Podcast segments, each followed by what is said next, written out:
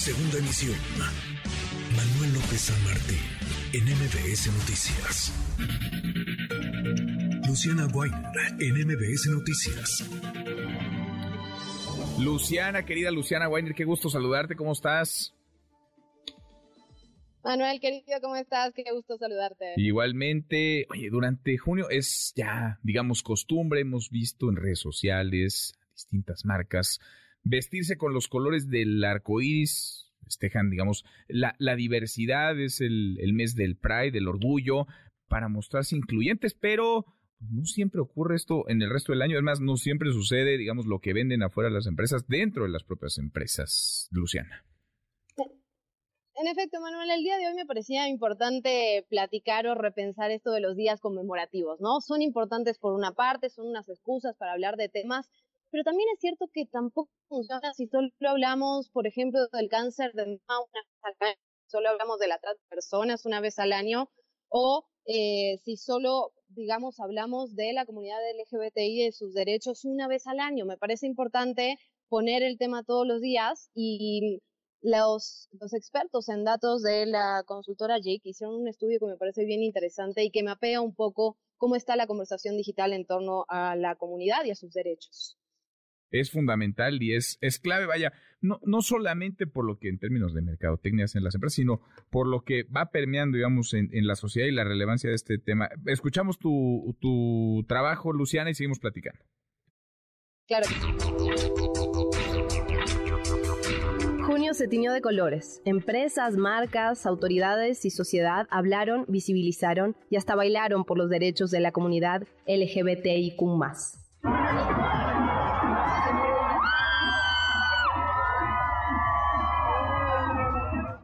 Sin embargo, termina junio y la conversación sobre el tema empieza a disminuir.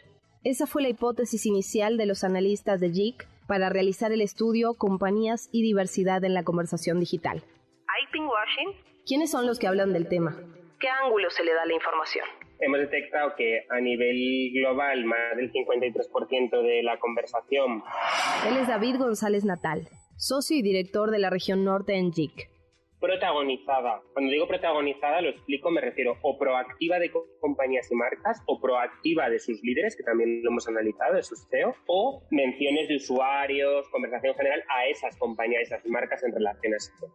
Pues más del 53% se concentra en los meses de junio y julio, con lo cual podemos hacer fácilmente la asociación con el Pride. En el caso de México sube, de hecho, en el caso de México sube al 58%, casi se acerca al 60% de la conversación concentrada en estos meses. El es uno de los conceptos claves para este tema.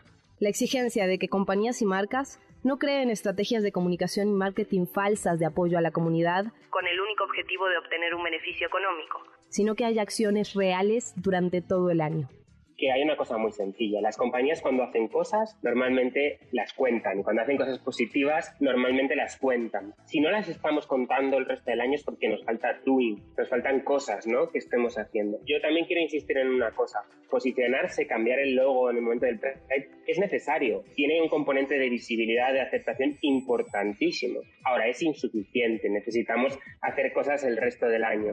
Me encuentro en el Pride 2022 a la comunidad LGBTQ y y es el día de la marcha LGBTQ, mm, mm, Marcha Pride. Otro de los hallazgos del informe es el avance de la conversación negativa relacionada con compañías y sus líderes. En 2021, por ejemplo, la conversación positiva disminuyó 64%, mientras que la negativa aumentó 22% efectivamente la conversación negativa ha ido creciendo. Viene de los dos lados en el caso de las compañías y las marcas. Por un lado viene del propio colectivo LGTBIQ+, que yo lo mencionaba antes, ¿no? Que ha acusado en los últimos años a muchas marcas de estar utilizándolos meramente como target comercial, de estar haciendo como solo oportunismo, lo que se llama pinkwashing o rainbow washing, y por ahí vienen parte de los ataques.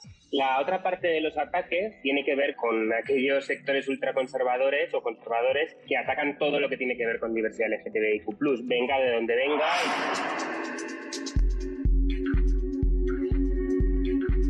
En cuanto a temática de la conversación digital, 23% fue sobre la comunidad trans, 21% sobre los derechos del colectivo y 9.8% sobre la violencia.